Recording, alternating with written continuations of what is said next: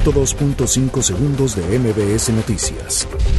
Oscar Andrés F., el Lunares, líder de la Unión Tepito, fue trasladado la noche del martes del Reclusorio Oriente al Penal Federal del Altiplano. Con actos vandálicos concluyó la marcha que realizaron alrededor de 250 estudiantes de las preparatorias 6, 7, 8 y 9 CCH Sur, así como de las facultades de Artes y Diseño, Filosofía y Letras y Ciencias Políticas y Sociales.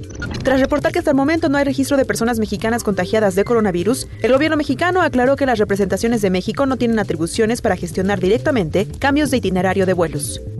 La Organización de las Naciones Unidas para la Educación, la Ciencia y la Cultura expresó su consternación por la muerte de Raúl Hernández, guía de la Reserva de la Biosfera de la Mariposa Monarca. El subsecretario de Salud, Hugo López Gatel, señaló que hay personas empeñadas en tener una actitud negligente al negar los medicamentos y la atención a los niños enfermos de cáncer. Corte niega suspensión al INE contra reducción presupuestal y tope salarial del presidente. Oaxaca ratifica su posición como uno de los principales productores de café. Analistas recortan a 1% crecimiento del Producto Interno Bruto. El presidente de Estados Unidos, Donald Trump, señaló que el caucus del Partido Demócrata es un desastre, por lo que el único ganador fue él.